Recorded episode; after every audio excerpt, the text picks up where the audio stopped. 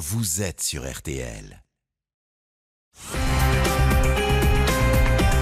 J'ai l'impression que le monde m'a vue comme une femme légère, qui n'avait qu'une idée, c'était euh, de faire des conquêtes, des hommes mariés en particulier. Ce n'est pas vrai. Ce n'est pas vrai. On est très vite trahi. Je pense qu'on a donné de Pierre Jacques aussi une image qui était fausse.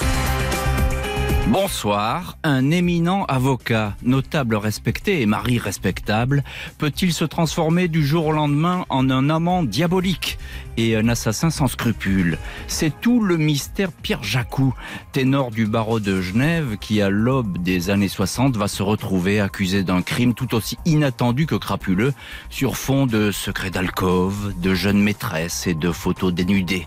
Une enquête, un procès à grand spectacle, des rebondissements et d'interminables recours ne vont jamais permettre de déterminer très exactement le rôle de Pierre Jacou dans le meurtre d'un paisible marchand de machines agricoles le prestigieux avocat que tout semblait accabler a toujours nié les faits.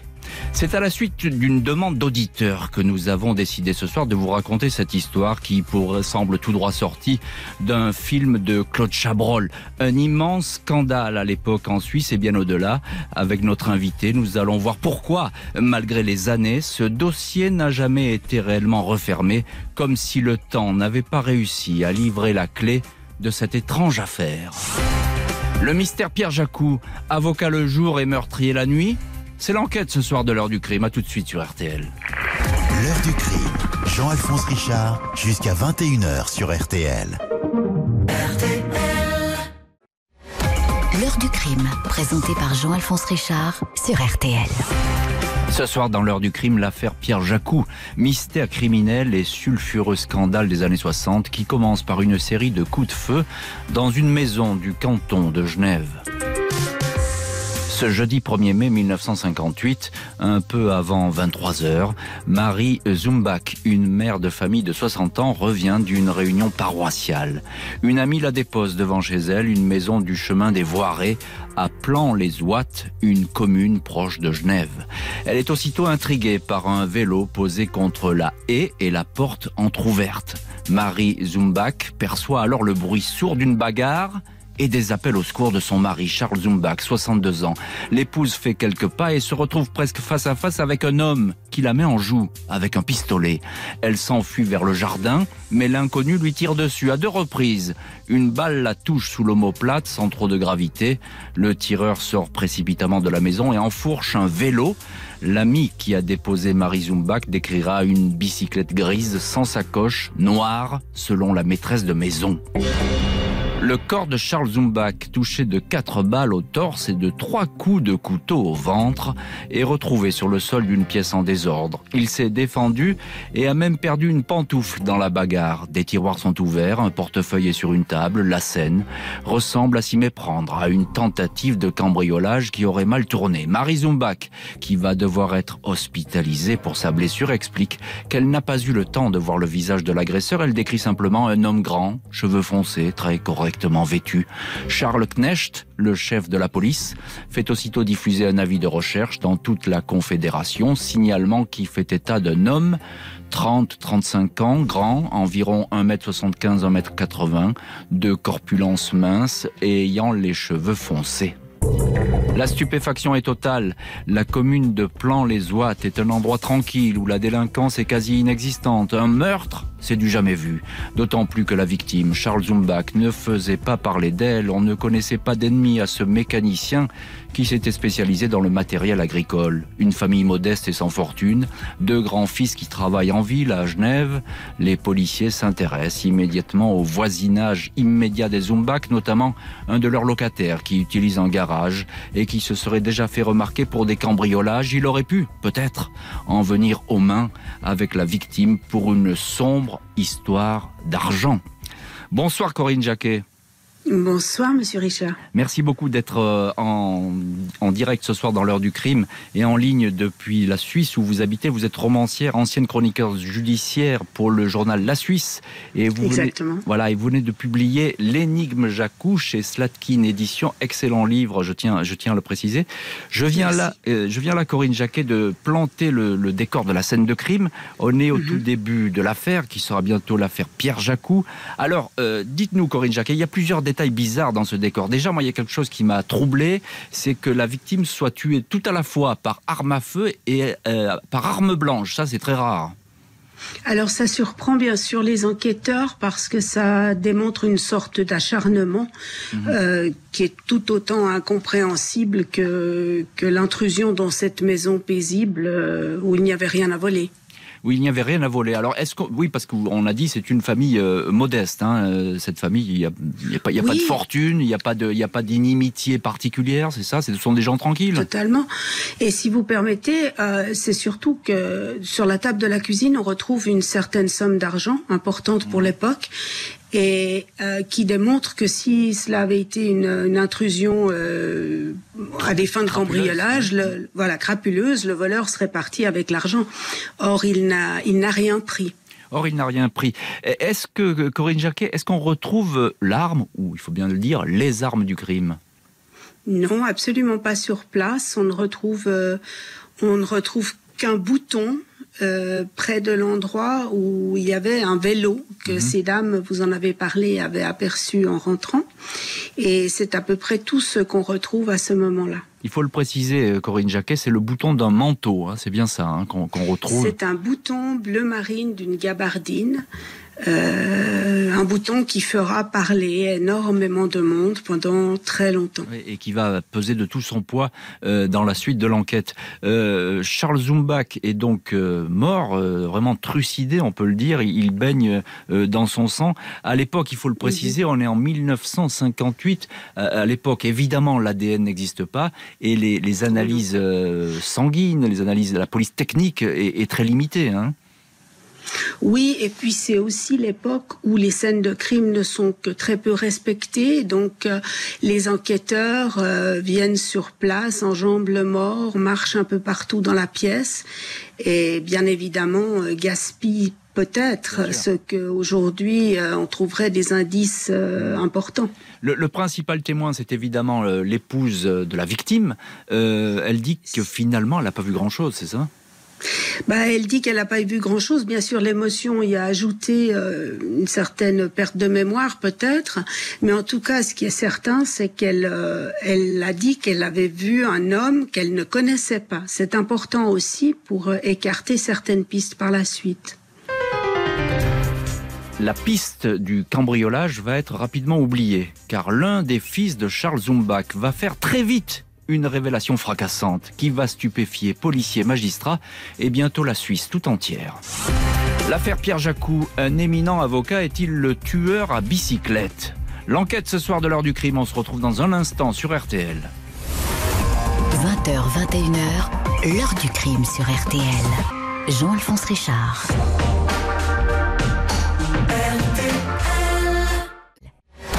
L'heure du crime, présenté par Jean-Alphonse Richard sur RTL.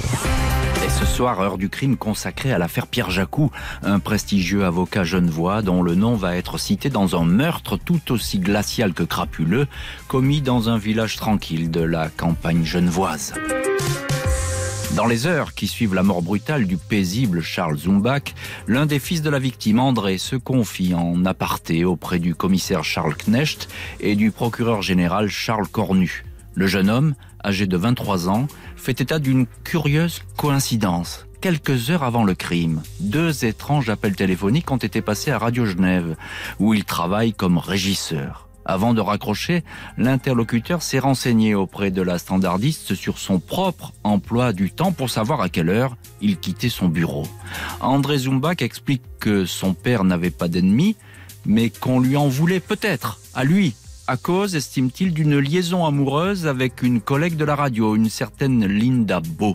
Quand il était avec elle, il avait reçu des lettres anonymes le mettant en garde contre cette relation. Certaines contenaient même des photos érotiques de Linda pour montrer qu'elle était une fille légère. Selon André Zumbach, l'ancien amant de Linda, jaloux, se cache derrière ses lettres et ses menaces voilées, un corbeau qui ne serait pas n'importe qui à Genève, un certain Pierre Jacou. Pierre Jacou, dont le nom surgit dans cette affaire, a alors 53 ans. C'est l'un des plus célèbres avocats suisses riches et courtisés, ancien bâtonnier de Genève et promis à une belle ascension politique. Impossible de penser que ce notable puisse être mêlé au crime obscur de Plan les Ouates. Imagine-t-on un tel personnage enfourcher un vélo, s'armer d'un couteau et d'un revolver pour aller tuer un mécanicien anonyme en pleine nuit? A priori, le scénario ne tient pas. André Zumbach a une autre version, lui. Il pense que Jacou voulait récupérer par la force les lettres et les photos compromettantes qu'il lui avait adressées. La police est dubitative, mais décide toutefois de mettre Pierre Jacou sous discrète surveillance, puis l'avocat est convoqué le 19 mai, presque trois semaines après le crime, pour une audition. Il est alors méconnaissable. Devant les policiers, Pierre Jacou, qui a toujours eu les cheveux foncés, se présente teint en blond, quasiment platine. Les enquêteurs le questionnent sur cette nouvelle couleur. L'avocat est embarrassé. Il explique être allé chez un coiffeur à Stockholm. Celui-ci n'aurait pas compris sa demande et lui aurait malencontreusement éclairci la chevelure.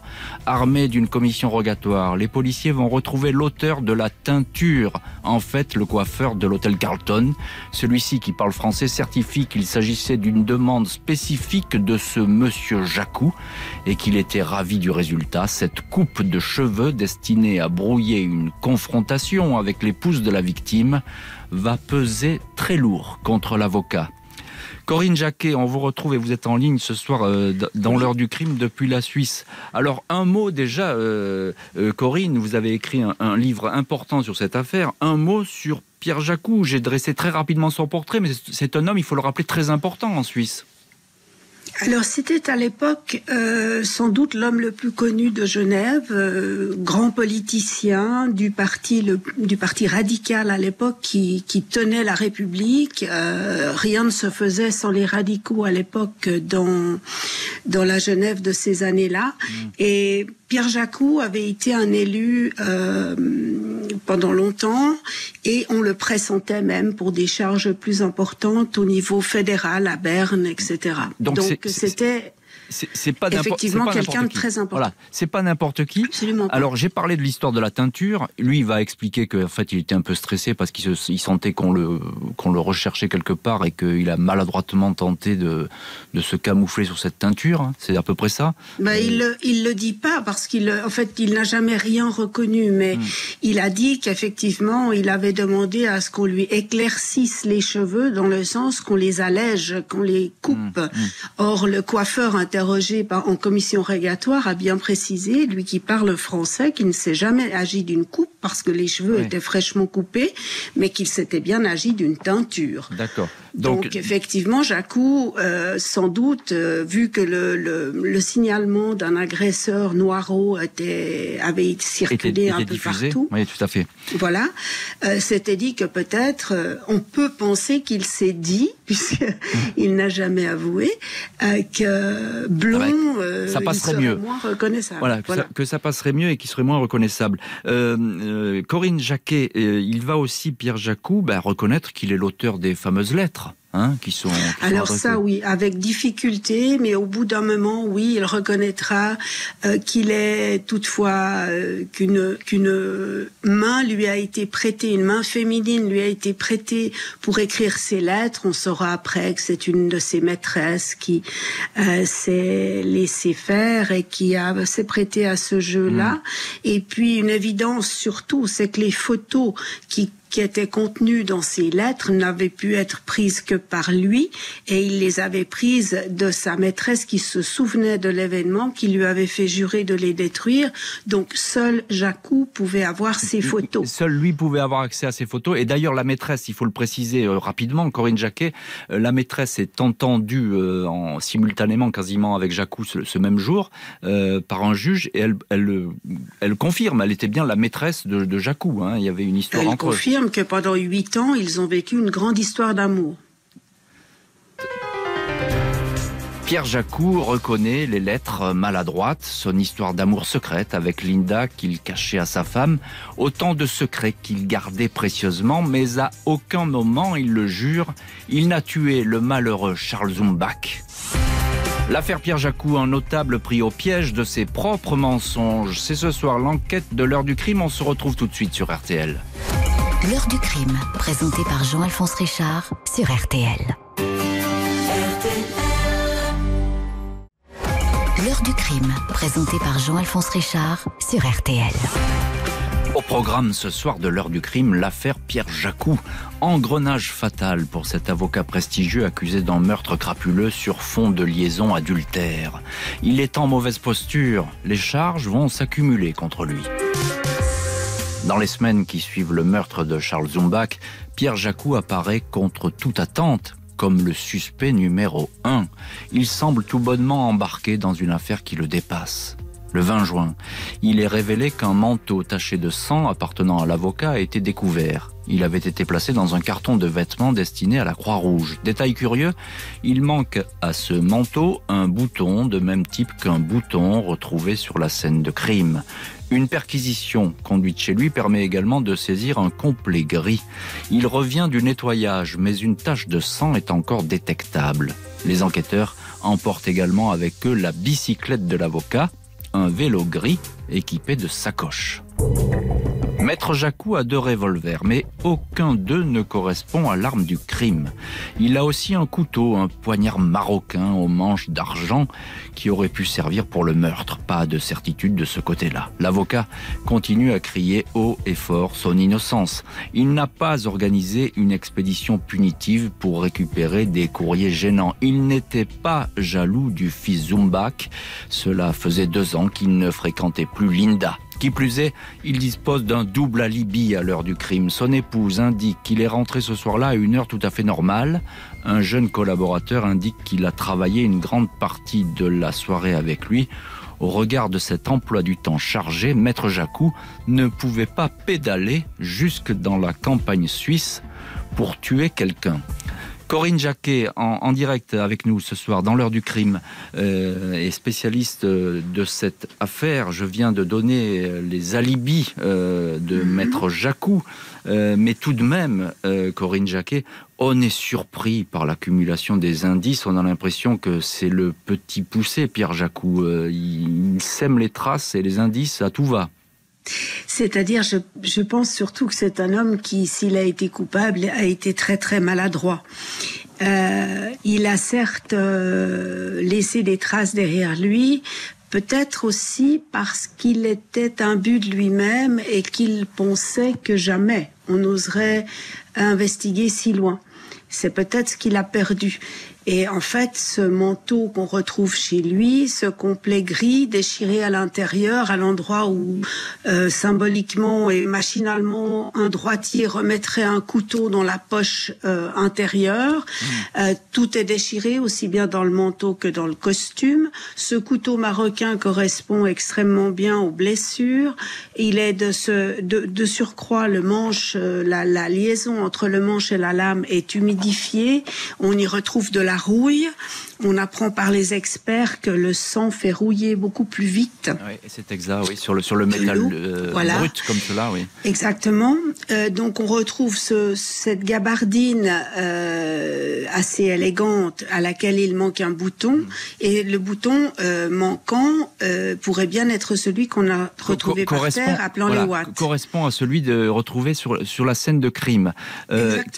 alors dites-nous, Corinne Jacquet, qu'est-ce qu'il répond à tout ça? Ça, Pierre Jacou, euh, devant les enquêteurs, devant le juge, quand on lui pose des questions quand même. Ce qui est, ce qui est assez curieux, c'est que tout au, tout au long du dossier, il répond toujours à côté des questions. C'est-à-dire qu'on lui dit, mais il manque un, un, bouton à votre gabardine, il va répondre, oui, mais c'est une vieille gabardine, de toute façon, ma femme me demandait depuis longtemps de m'en défaire, donc j'ai, et d'ailleurs, il est allé trois jours après s'en acheter une autre absolument identique. Euh, quand on lui dit, votre costume est déchiré, Euh, il ne se souvient pas quand on lui dit il y a des traces de sang. Il dit ah non mais j'ai dû me blesser. Je me souviens très bien. Je me suis blessé à la main et euh, contre le mur de l'escalier du bureau et j'avais la main bandée. Et ce soir-là, j'ai déplacé le couteau. Euh, tout en haut de ma bibliothèque. Il, il, il, a des, euh, il, a des, réponses un peu préparées et encore une fois, je le répète, à l'époque, les, euh, les, analyses, même pas ADN, ça n'existe pas, mais les, les, analyses de sang sont euh, beaucoup plus fragiles qu'aujourd'hui. On voilà. peut pas faire trop alors, de comparaison. Hein. Ces réponses sont incohérentes et alors une, une malchance pour, le, pour les enquêteurs, c'est que le mort et Pierre Jacou avaient le même groupe sanguin. Exactement. Au, positif, donc, je crois.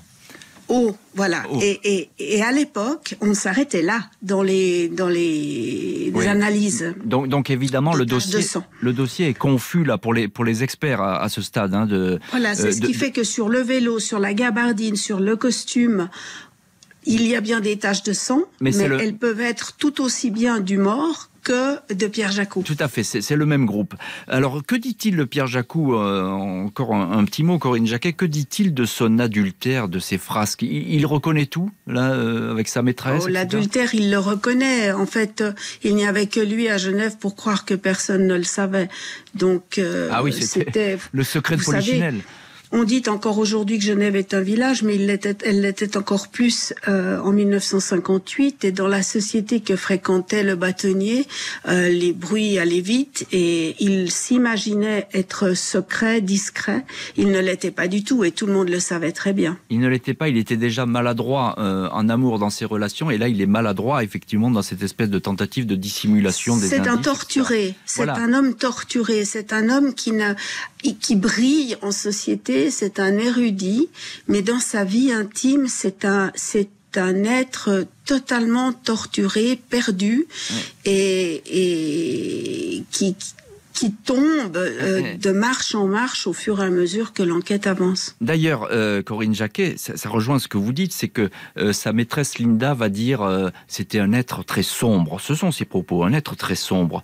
Racontez-nous cet épisode parce que c'est important. Je crois qu'il lui a mis un jour un revolver sur la tempe, c'est ça, à Linda? Oui, alors il se, il l'a emmené dans la campagne. Ils se sont arrêtés devant. Il, il a arrêté la voiture devant chez Zumbach déjà. C'était quelques mois avant les faits. Et, et, il a klaxonné pour faire sortir le jeune amant de Linda. Euh, donc André Zumbach, le fils du malheureux euh, décédé. Et euh, quand Linda lui a dit, mais enfin, vous êtes fou, qu'est-ce que vous faites? Parce qu'il se vous voyait. Ouais. Il a redémarré dans la campagne et là, au bord d'une rivière, il est sorti de la voiture et il lui a mis un revolver sur la tempe en, en hurlant qu'il allait se tuer lui. Donc il y avait des incohérences, un comportement totalement euh, étonnant pour un homme d'une telle prestance et d'une telle euh, d'un tel pouvoir, d'une telle érudition mais c'est un signe tout de même de, de violence possible euh, pour les enquêteurs. Oui, il lui a hein. fait, il lui a fait des scènes euh, incroyables.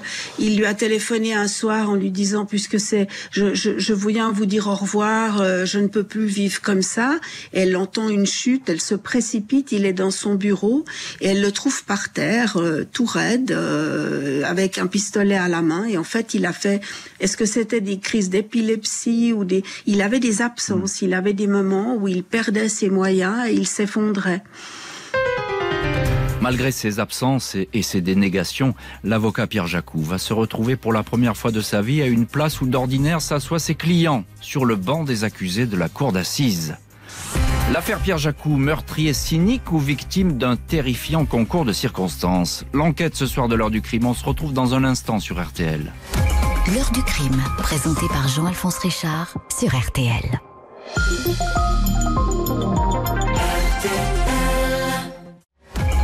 Du crime, présenté par Jean-Alphonse Richard sur RTL. Ce soir, dans l'heure du crime, l'affaire Pierre Jacou, un ténor du barreau suisse accusé de meurtre. Presque deux ans après les faits, il comparaît devant la cour d'assises de Genève. Ce 18 janvier 1960, Pierre Jacou pénètre dans la salle d'assises. Deux années d'enquête, de suspicion puis d'accusation paraissent l'avoir éreinté. Il a beaucoup maigri, ne tient plus sur ses jambes. Une chaise longue a été amenée pour qu'il puisse suivre les débats. Procès à grand spectacle, procès du siècle, selon la formule consacrée. Pas moins de 200 témoins cités, une centaine de journalistes venus assister au débat prévu pour durer 15 jours. La première personne interrogée est Marie Zumbach, épouse de la victime, elle-même blessée par le tueur. Témoignage imprécis, elle ne reconnaît pas Jacou sous les traits du meurtrier. André, le fils, maintient que l'homme qui a tué son père était venu chercher des documents, des photos concernant son ex-maîtresse. Il ne peut s'agir que de l'expéditeur de ses courriers, Pierre Jacou. Au deuxième jour du procès, la tension monte d'un cran. Linda Beau, la maîtresse qui aurait provoqué ce drame et que Pierre Jacou surnommait affectueusement Poupette, vient témoigner. Elle, qui est présentée partout comme une voleuse de mari, parle posément. Elle reconnaît en avoir voulu à Maître Jacou, comme elle l'appelle, d'avoir adressé ses photos déshabillées à son amant André. Mais elle affirme être convaincue de l'innocence de ce notable qu'elle a, répète-t-elle, réellement aimé. Les défenseurs de Pierre Jacou, le grand avocat parisien René Florion en tête, vont contester les expertises, notamment celle des traces de sang. Ils vont répéter que la reconstitution au cours du procès n'a rien apporté. L'accusé nie en bloc. À l'heure du verdict, le 4 février, l'opinion est clairement divisée en deux camps, les pros et les anti-Jacou. Sentence en demi-teinte qui ne satisfait personne. Les jurés ont tranché, sans trancher. 7 ans de prison. Georges Simenon, le père de Maigret, qui a assisté aux audiences, parlera d'une affaire qui reste une belle énigme pour un romancier. Corinne Jacquet, vous êtes en ligne avec nous dans l'heure du crime ce soir depuis la Suisse. Je rappelle que votre livre s'appelle L'énigme Jacou et qui est paru aux éditions euh, Slatkin. Pourquoi Corinne Jacquet, pourquoi euh, Pierre Jacou a-t-il été condamné? C'est une, question, c'est une question difficile parce que je l'ai dit, ce verdict, il est en demi-teinte. Euh... Sans doute parce qu'il était coupable, mais il n'a pas été condamné comme un coupable. Alors, je m'explique. Je pense qu'il y a eu un réflexe corporatiste tout de même au palais de justice. Euh, tout le monde était mal à l'aise de juger celui qui fut un des plus grands avocats des 20 ans précédant le, le procès, d'une part. Et qui connaît ses juges, qui connaît ses juges. Alors, qui connaissait les juges, qui euh, avait lui-même concouru à la nomination du juge d'instruction ayant euh, pour euh, l'ayant poursuivi pour cette enquête et euh, tutoyant le, le président et le et le procureur. Euh, ça mettait tout le monde mal à l'aise et en même temps les preuves que l'on dirait aujourd'hui concordantes étaient si lourdes qu'on ne se serait pas vu acquitté. Ouais. Mais ça. tout de même, comme disaient certains témoins, un homme comme ça, ça ne se condamne pas, c'est pas possible. Donc, je pense que le jury euh, genevois, aidé largement aidé par le par le président, a sans doute trouvé un moyen, une demi-mesure. C'est très suisse la demi-mesure. Ouais. Hein, c'est très suisse oui. le, le, le consensus, le l'accord le, qui met tout le monde d'accord. Et, et et en fait, euh, bah, il a il a été condamné, mais si vraiment les faits sont ceux qu'il a qu'on lui reproche, il aurait dû prendre 20 ans au bas mot. Oui, c'est ça, évidemment. S'il si, si l'a tué, il devait prendre beaucoup plus que que, que, que, que, cela. Alors il va y avoir, je, je l'ai dit très brièvement, euh, un, un, moment euh, fort à ce procès, c'est évidemment le témoignage de la maîtresse, Linda Beau. Euh, comment comment apparaît-elle Je crois que le silence se fait dès qu'elle rentre dans la salle d'audience. Oui, et puis évidemment, euh, comme c'est une femme, on s'attarde surtout sur sa façon de s'habiller, sa façon euh, de bouger, sa petite voix. Elle avait une petite voix très douce. Euh, c'est vraiment la bousculade dans le palais de justice. Et il faut savoir que quand euh, le, le, le, témoin est assis pour répondre au président, il est en fait à, à un mètre devant mmh. l'accusé. Mmh. Et donc, euh, il pouvait chuchoter, elle l'entendait, elle dit à un moment donné qu'elle a essayé de tourner la tête parce qu'il l'appelait. Euh, il, elle a essayé de tourner la tête, mais on, à mesure qu'elle tournait la tête, elle entendait le, le, les cliquettements des appareils de photo, parce qu'à l'époque, on pouvait prendre de, des photos pendant toute l'audience. Mais ça n'est plus le cas maintenant. Mais ça veut dire quoi, Corinne Jacquet? Il essayait de lui transmettre peut-être des messages à son oreille, de, de, de faire passer? Qu'est-ce qu'il il essayait une dernière fois de s'accrocher à, à, une, un rêve qui, qui n'avait pas mené à bien et c'est pathétique. Hein, il était pathétique, c'était terrible, mais en même temps prétentieux, donc ça le rendait moins. Ça le rendait moins sympathique. Moins euh, sympathique. Moins sympathique. Alors il va aller, il va aller en prison. Euh, mm. Il va y rester quelque temps. Euh... Il va d'abord aller à l'hôpital parce que du jour où il a été arrêté, il a, il a été profondément dépressif et il s'effondrait, il ne tenait plus debout. Et donc, il est, il est retourné à l'hôpital après sa condamnation. Il a quand même été dans, un, dans une prison quelques mois, juste mm. avant d'être libéré en 1963. C'est ça. Et alors, euh, une fois libéré, euh, c'est important parce que lui, il va continuer une espèce de combat un petit peu euh, de Don Quichotte, j'ai envie de dire, contre les moulins de la justice. il va essayer presque en solo d'obtenir effectivement la révision de son procès ou en tout cas d'être blanchi. C'est bien ça? Ça va durer des années? C'est ça, mais en même temps, là, à nouveau, il a été extrêmement maladroit pour un avocat brillant qu'il était. Euh, il a, il a à chaque fois euh, déposé des recours euh, qu'il compliquait lui-même par ses absences ou qu'il compliquait par des pièces qu'il apportait au dernier moment, qui impliquaient des renvois d'audience. De, Bref, tout a été compliqué. Il a de nouveau, tout a été euh, tortué, tortueux, je veux dire. il, était de nouveau, euh, il, compliquait tout.